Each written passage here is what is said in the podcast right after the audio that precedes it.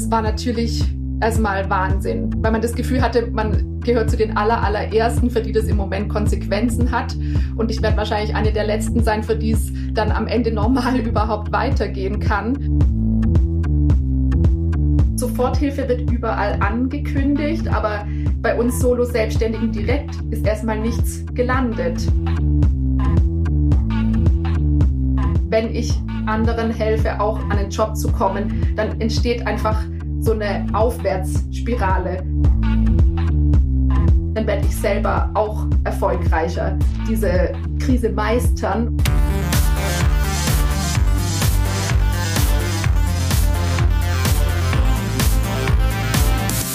Hi und herzlich willkommen zum Podcast von Raketerei. Ich bin Imke Machura, ich wohne in Hamburg und mein Herz schlägt für Musik. Ich habe meine Leidenschaft zum Beruf machen können. Ich promote, ich bucke, ich manage ein Indie-Label. Ich bin Macherin. Ich bin eine von wenigen und ich frage mich schon lange, warum. Deswegen habe ich mich auf die Suche gemacht und ich habe Antworten gefunden. In dieser Podcast-Serie porträtiere und interviewe ich Frauen, die die Musikbranche prägen und mitgestalten.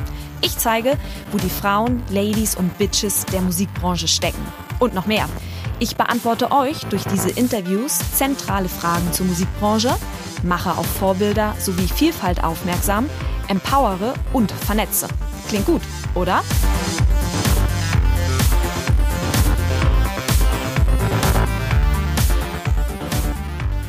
Hi Anna-Maria, herzlichen Dank, dass du dir Zeit genommen hast. Hi, liebe Imke, ich freue mich sehr. Danke dir für die Einladung, dass wir uns heute austauschen können. Wir erleben gerade etwas, das die Musikbranche eigentlich kennt. Denn das, was sich heute Corona-Krise nennt, das nannte sich noch vor ein paar Jahren Digitalisierung. Das Ergebnis ist sehr ähnlich, denn damals brach der Umsatz ein, weil sich plötzlich keine CDs mehr verkauften. Heute bricht der Umsatz ein, weil aufgrund einer weltweiten Pandemie ein Kontaktverbot herrscht, weshalb Auftritte von Künstlerinnen und Künstlern abgesagt werden mussten. Anna Maria, du bist Musikerin und du bist unmittelbar betroffen. Aber du hast einen Weg gefunden, mit dieser Situation umzugehen. Und genau darüber möchte ich jetzt mit dir sprechen. Aber bevor wir uns deinen Lösungsansatz oder den für dich idealen Weg, bevor wir darüber sprechen, nimm uns mal mit in deine Welt. Erzähl uns mal, was du machst und erzähl uns vor allem auch von deiner Musik. Ja, sehr gerne. Also ich bin eben Violinistin, also selbstständige Musikerin in Frankfurt und meine Haupttätigkeit habe ich beim Streichquartett La Finesse, da bin ich Mitglied und dann als koordinierte Konzertmeisterin der Neuen Philharmonie Frankfurt. Und ja, ich muss sagen, 2019 war eins der erfolgreichsten Jahre der, in meiner Tätigkeit. Also da hatte ich ja bis zu 150 Auftritte. Und ja, das ist natürlich Wahnsinn. Jetzt in der aktuellen Situation hätte ich mir nie denken können, dass daraus mal null werden, beziehungsweise ich zum allerersten Mal in meinem Leben kein Geld verdiene. Ne? Das ist natürlich krass in dem ersten Moment. Da reden wir auf jeden Fall gleich äh, sehr im Detail drüber. Du hast es gerade auch schon so ein bisschen angedeutet. Du hattest letztes Jahr ein sehr erfolgreiches Jahr. Guck mal in das Jahr 2020. Was hattest du als Künstlerin für dieses Jahr geplant, beziehungsweise was hattest du vor dir, was jetzt nicht mehr stattfinden wird? Gerade im Moment wäre ich eigentlich auf Deutschland-Tournee mit der Neuen Philharmonie Frankfurt mit unserem Symphonic Rock Programm. Und das kann jetzt natürlich nicht stattfinden. Und wenn ich das vergleiche, zum Beispiel im Mai 2019, da war ich allein in ja, über 20 verschiedenen Städten, auch mit der Neuen Philharmonie Frankfurt auf Tournee mit David Garrett und dazwischen noch immer auf anderen Konzerten mit meinem Quartett. Und das war natürlich Wahnsinn. Das war sozusagen fast ein bisschen drüber, so insgesamt. Und im Moment, ja, für dieses Jahr wäre natürlich sehr, sehr viel Schönes, hätte da stattgefunden. Sehr viele Highlights waren geplant. Und jetzt wissen wir natürlich nicht, wie lange diese aktuelle Situation andauert. Im Moment geht man davon aus, bis voraussichtlich September. Aber wenn man eben so wie ich und viele andere Kollegen und Kolleginnen auch bis zu 100 Prozent von der Bühne lebt, ist es natürlich krass, zum ersten Mal eben im Leben damit konfrontiert zu sein, dass das einfach gar nicht stattfinden kann. Was für Highlights waren geplant? Ja, also dieses Jahr, wie gesagt, die Tournee, dann sehr viel auch mit meinem Quartett an Konzerten deutschlandweit, verschiedenste Auftritte. Also wir haben ja eben auch eigene Konzertprogramme, die wir da spielen und natürlich auch mit der Neuen Philharmonie Frankfurt die Sinfoniekonzert rein im Kongresspark Hanau und diese ganzen Veranstaltungen. Ich meine, da geht's natürlich los auch bei klein, kleineren Events, aber dann eben mit Zuschauern mehrere Tausende, teilweise in den Hallen und das ist jetzt eben gar nicht möglich, gar nicht umzusetzen. Was war das für ein Moment, als du diese Nachricht bekommen hast, okay, wir haben Corona in Deutschland und es herrscht erstmal ein Auftrittsverbot. Also wie ging es dir emotional, als sich diese Nachricht erreicht hat und auch als es bei dir gesagt ist, okay, krass, ich als Künstlerin werde dieses Jahr vermutlich erstmal nicht mehr auf der Bühne stehen können? Ja, das war Mitte März, Anfang Mitte März, als es dann losging, wo eine Absage nach der anderen reingeprasselt ist. Und das war natürlich erstmal Wahnsinn, weil man das Gefühl hatte, man gehört zu den aller, allerersten, für die das im Moment Konsequenzen hat. Und dann kam das Gefühl, okay, ich werde wahrscheinlich eine der letzten sein, für die es dann am Ende normal überhaupt weitergehen kann. Und dann war natürlich einmal dieser Moment, dass man denkt, okay, und wie soll ich jetzt meine Miete bezahlen? Und wird es da irgendwelche ähm, finanziellen Hilfen geben? Und das ist eben dieser Punkt, dass andererseits ja nur ein Teil diese finanziellen Einbußen sind, dass ich dann wusste, ja, okay, die nächsten drei Monate verliere ich auf jeden Fall mal einen fünfstelligen Betrag, also auch einen wichtigen Teil meiner Jahreseinnahmen. Das andere ist natürlich, dass neben den finanziellen Problemen, vor denen man da plötzlich steht, auch das Problem da steht, dass man ja als Musiker seinen Lebensinhalt auch ein Stück weit mit dem Instrument, mit der Musik auf der Bühne hat. Das heißt, mir hat da unglaublich die Bühnenenergie auch gefehlt. Und auch das gemeinsam live Musik machen, weil für mich ist ja mein Job nicht einfach nur ein Job, das ist meine Lebensaufgabe, das ist meine Vision sozusagen und da habe ich jahrelang hart dafür gearbeitet und ja, wie die meisten Kollegen und Kolleginnen auch. Und jetzt geht auf einmal gar nichts mehr. Natürlich wollte auch von uns niemand dann Konzerte spielen und das Publikum gefährden damit. Das ist ja auch ganz klar. Da geht ja auch Gesundheit vor alles.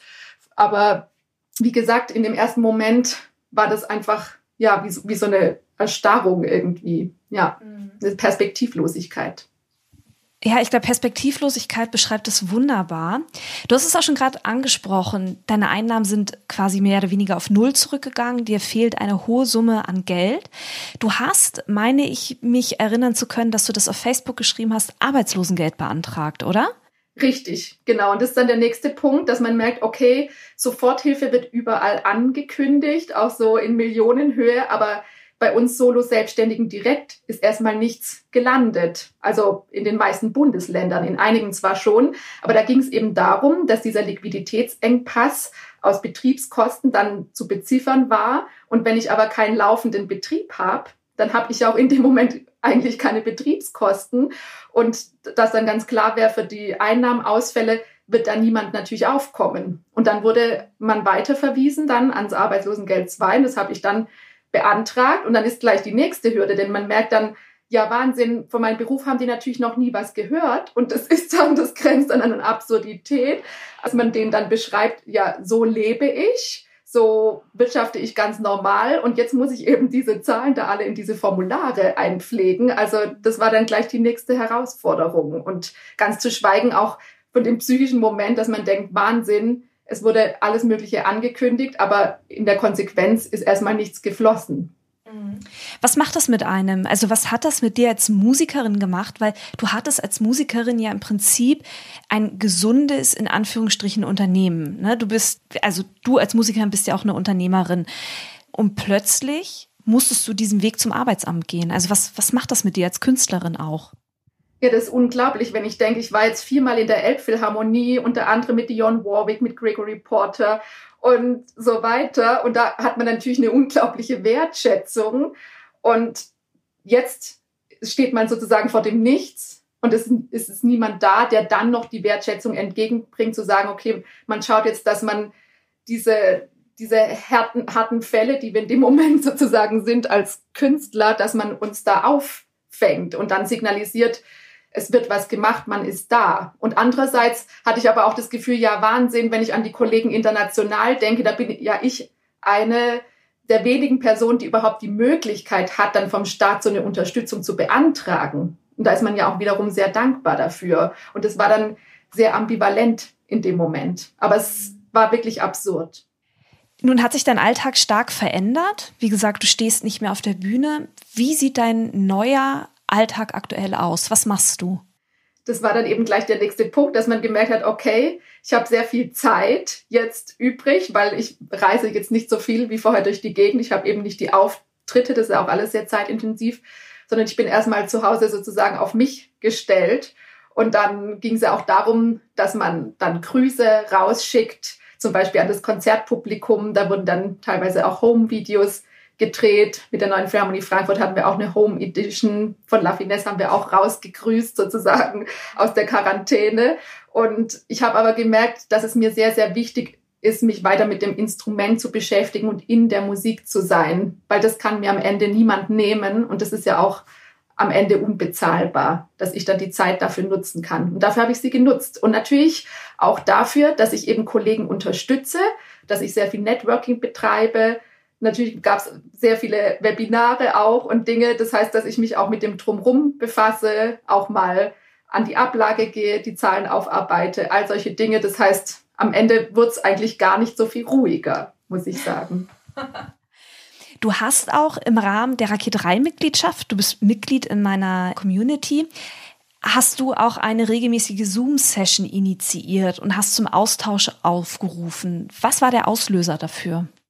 Ja, der Auslöser dafür war eigentlich, dass ich gemerkt habe, wir sitzen ja alle total im selben Boot und für jeden sind die Voraussetzungen sehr unterschiedlich, weil viele unterrichten auch noch oder haben dann andere Tätigkeiten. Aber unterm Strich ging es allen gleich, allen anderen Musikerinnen auch, dass wir eigentlich festgestellt haben, es gibt so ein Up and Down, ein Up and Down. Mhm. Und wir schöpfen immer neue Hoffnung. Wir versuchen sozusagen diese Krise als Chance zu sehen und auch zu sehen, was zahlt dann langfristig auf meine Vision ein. Also, dass nicht darum geht, jetzt in Aktionismus zu verfallen, nur damit irgendwas getan und gemacht ist und irgendwie Geld zu generieren, sondern dass man auch schaut, was will ich eigentlich wirklich? Wo möchte ich langfristig hin? Und wie kann ich jetzt diese Zeit für mich nutzen? Und dieser Austausch war mir sehr wichtig. Und dass ich vor allem schaue, dass ich selber in der Verfassung bin, dass ich die anderen Kolleginnen auch unterstützen kann, weil ich sage mal so, wenn ich anderen helfe, erfolgreich durch diese Situation zu kommen, dann werde ich selber auch erfolgreicher diese Krise meistern. Und das war für mich ein bisschen das Ziel. Und es war sehr interessant zu sehen, dass es eigentlich da den Kolleginnen auch sehr ähnlich ging. Und da haben wir sehr davon profitiert zu sehen, wie können wir uns so stabilisieren im Alltag und immer wieder neu darauf ausrichten, was eigentlich jetzt noch möglich ist oder was vielleicht sogar gerade jetzt zum ersten Mal möglich ist. Weil für jeden gab es auch diese magischen Momente, dass man was zum allerersten Mal gemacht hat oder was ganz Neues ausprobiert hat. Und das hätten wir nie geschafft ohne die Corona-Krise, muss man ganz ehrlich sagen. Diese Highlights gab es auch. Darüber haben wir uns dann ausgetauscht. Woher kommt diese Denke? Dass du, woher kommt der Impuls, dass du in all dem, was da draußen gerade auch in der Kultur passiert, aufgrund von Corona, doch noch das Positive sehen kannst? Im Gespräch mit den Musikerinnen und den Kolleginnen habe ich gemerkt, dass es uns halt einfach vereint, dass wir einerseits natürlich zweifeln, denken, das kann ich nicht mehr, dies kann, kann ich nicht mehr, aber andererseits jede Situation auch ihre Chancen birgt und dass es einem am Ende sehr viel mehr bringt, die Chancen zu erkennen. Denn wenn wir jetzt mal in die Zukunft schauen und haben sozusagen rückblickend festgestellt, dass wir in diesen ganzen Wochen und Monaten, anstatt sage ich mal, irgendwie durchzudrehen oder depressiv zu werden, geschafft haben, uns zu fokussieren auf die Dinge, die uns jetzt auch weiterbringen, dann haben wir ja diese Krise für uns als Chance transformiert. Und das interessiert mich eben sehr zu sehen, wie kann ich da für mich einen Unterschied machen? Zum Beispiel, welche positiven positiven Routinen helfen mir, dass ich im Alltag so in einer guten Verbindung zu mir bin, in eine gute Energie komme, dass ich dennoch einen Antrieb habe, dann was zu tun und immer zu sehen, wie kann ich weiterkommen. Und dieses Weltbild sozusagen, wie sehe ich die Chancen, statt das, was nicht funktioniert, da kam ich zum ersten Mal 2018 drauf im Rahmen von einem Seminar, und zwar von Gesche Michael Roach. Da geht es um das sogenannte Karmic Management und ich habe da eigentlich einen Kurs in Berlin absolviert. Das war ein Führungskräftetraining und da kam ich zum ersten Mal mit diesen Ideen in Verbindung. Also wie kann ich aus egal welcher Situation eine Win-Win-Situation kreieren? Mhm. Du richtest deinen Blick quasi, du hast es im Vorgespräch so schön formuliert, weg vom Mangeldenken rein in die Fülle, auch in Krisenzeiten im Prinzip, oder? Genau, und da muss ich halt mal die Verantwortung übernehmen, indem ich akzeptiere, dass sozusagen die Krise von mir kommt. Das heißt, dass die Dinge von mir kommen und dass ich sie immer beeinflussen kann mit meinem Blickwinkel und dann eben auch mit meinen Worten und mit meinen Taten.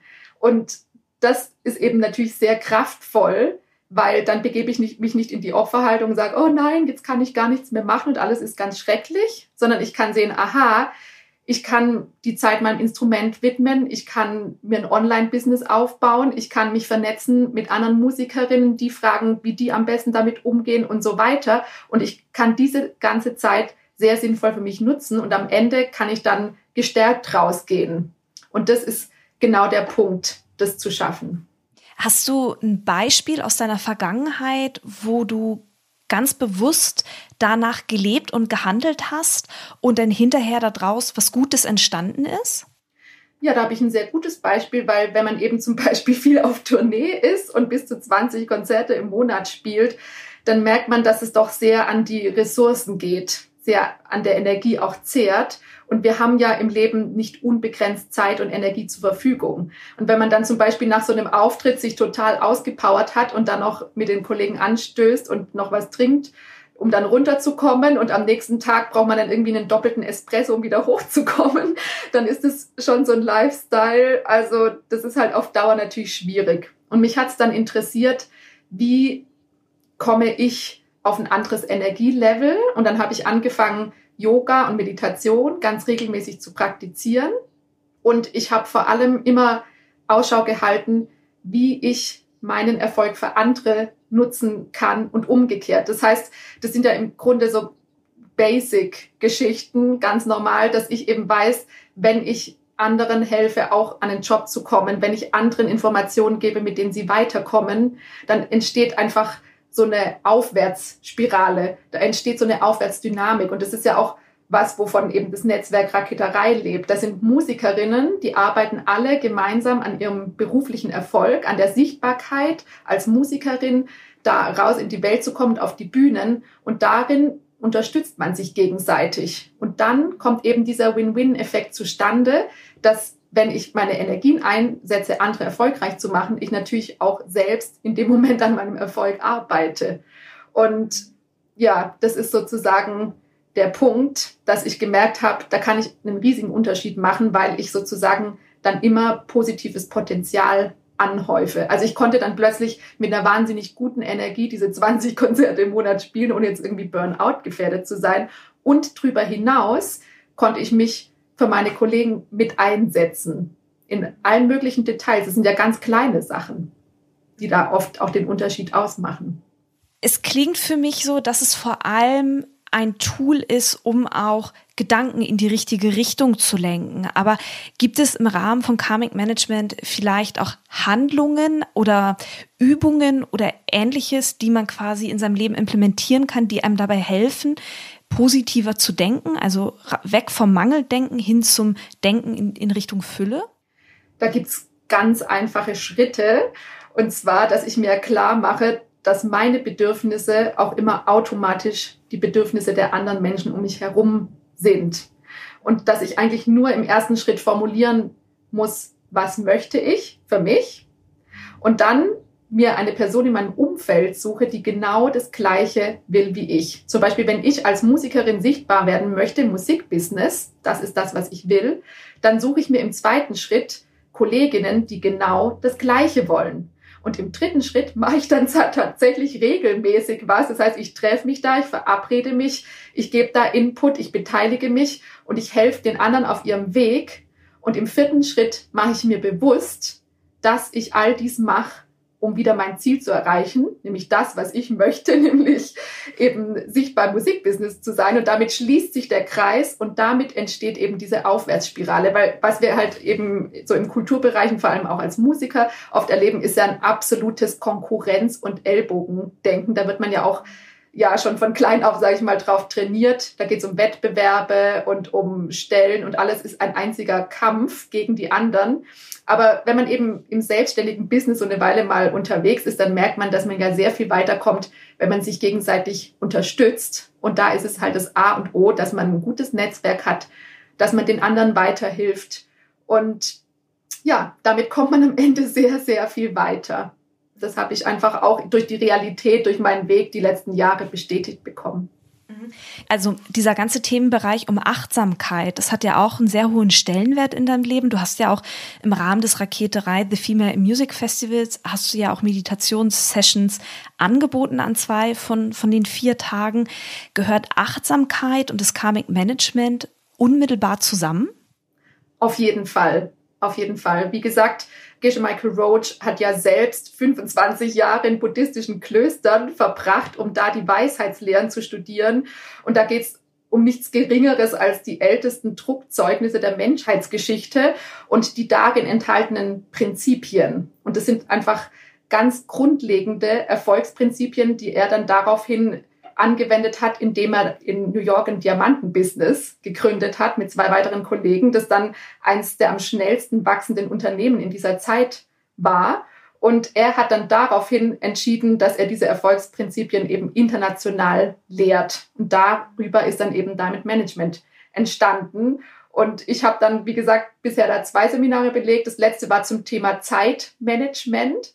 Und ja, das ist halt ganz interessant, wenn ich zum Beispiel ganz achtsam mit meiner Zeit umgehe und sehe, wann begebe ich mich unter Zeitdruck, den mache ich mir ja selbst, wann lenke ich mich selbst ab und unterbreche mich selbst in meinen Tätigkeiten. Das heißt, wann verschaffe ich mir da irgendwie selbst Zeitstress, dann kann ich sehr schnell zu positiven Ergebnissen kommen. Und da ist sozusagen Achtsamkeit alles. Weil je mehr ich mir bewusst bin, was ich eigentlich mache, desto besser kann ich dann so diese kleinen Stellschrauben drehen und kann meine Gewohnheiten ändern. Und dann kann ich sehr kraftvolle, tolle Ergebnisse erzielen und richtig was verändern. Am Ende geht es so weit, dass ich tatsächlich mir selbst meine Zeit generieren kann. Ich muss mich dann nicht mehr entscheiden, verbringe ich Zeit mit der Familie oder für den Beruf oder mache ich dieses Projekt oder dieses, wenn ich darin eine Meisterschaft errungen habe, dann kann ich tatsächlich die Zeit dehnen und habe Zeit, alles zu machen, was ich möchte. Dann kommen vielleicht plötzlich Menschen in mein Leben, die nehmen mir Dinge ab und verschaffen mir dadurch Zeit und so weiter. Und das ist total spannend natürlich, wie weit man das bringen kann. Da bin ich natürlich sehr am Anfang. Aber ich muss sagen, dass ich eben, ja, diese ganz allgemeinen, grundsätzlichen Prinzipien so für mich nutze und immer mehr nutze und halt merke, ja, was es mir bringt. Also das hat natürlich ja einen sehr positiven Effekt auf jeden Fall. Mal so zusammenfassend, inwiefern hat sich aktuell dein Alltag so als Künstlerin verändert und auch welchen Einfluss hat die Situation gerade auf dein Schaffen, vielleicht auch mit dem Karmic Management im Hinterkopf?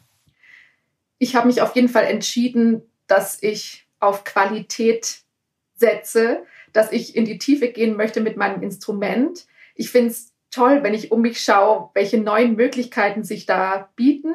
Ich finde es auch toll, dass Kolleginnen die Zeit nutzen, Streaming-Konzerte zu machen, da ihr Business zu stärken und sich da weiterzubilden und auf allen Ebenen ja, man sich intensiver mit Sachen beschäftigt, die einen schon immer interessiert haben. Und es liegt auch daran, dass man gerade im Moment so ein Stück weit rausgeworfen ist aus seiner Komfortzone und gerade dann einem auch die besten Ideen kommen können. Und da will ich auf jeden Fall dran bleiben, auch ja, meine Ideen jetzt für die nächste Zeit da weiter zu verfolgen. Und am Ende muss ich auch sagen, dass man merkt, dass die Kultur natürlich systemrelevant ist. Also, und wenn ich auch die anderen Bereiche anschaue, wo Selbstständige gerade wirklich strugglen und am Kämpfen sind um ihre Existenz, dann muss ich sagen, wir sitzen da alle im gleichen Boot. Und ich habe das Gefühl, dass dadurch, dass jetzt der Fokus auch ein Stück weit auf den Kulturbereich da gelenkt wurde, dass da jetzt auch mehr möglich sein wird in Zukunft, weil dann ganz anderes Bewusstsein entsteht, was das eigentlich für einen Wert in unserer Gesellschaft hat, was das beiträgt. Und da muss ich sagen, bei allem, was jetzt eben sehr hart war, so die letzten Wochen auch, dass ich da sehr positiv gestimmt bin, dass man in Zukunft das anerkennt und wertschätzt, was wir eigentlich den ganzen Tag machen. Gibt es so ein zentrales Learning, das du aus dieser Zeit gerade mitnimmst, so für die Zukunft vielleicht auch? Ja, dass es eben wichtiger ist denn je, sich da gegenseitig zu unterstützen. Und ich bin mir ganz sicher, dass die Menschen, wenn jetzt diese Zeit vorbei ist, auch wieder rausgehen wollen und dass man sich dann wieder sieht, weil das Wichtigste für mich ist immer diesen Moment zu teilen. Diesen Moment, dass ich live auf der Bühne bin und diese Musik mache für die Menschen, die da sind und dass dann diese besondere Verbindung, diese Energie entsteht. Und ich glaube, dass wir da wieder zurückkommen werden und dass, ja, hoffentlich noch dieses Jahr, aber auch nächstes Jahr wieder ganz viele Highlights stattfinden werden. Weil ich weiß, dass eben diese Momente auch für ganz viele Menschen mit zu den wertvollsten in ihrem Leben gehören. Ich meine, das weiß jeder in seinem Leben. Jeder war mal in so einem wahnsinnig tollen Konzert, mhm. dass er einfach irgendwie nie vergessen wird. Das sind so unglaublich besondere Momente. Und ich bin mir sicher, dass die zu uns zurückkommen. Und da habe ich das Learning für mich draus, dass ich weiß, das ist sozusagen unkaputtbar. Das ist einfach da und das wird auch wieder da sein. Da bin ich mir ganz sicher. Ja, ich, ich kann das auch nur unterstreichen. Mein Eindruck ist das auch total, dass auch Kultur wirklich Systemrelevanz hat.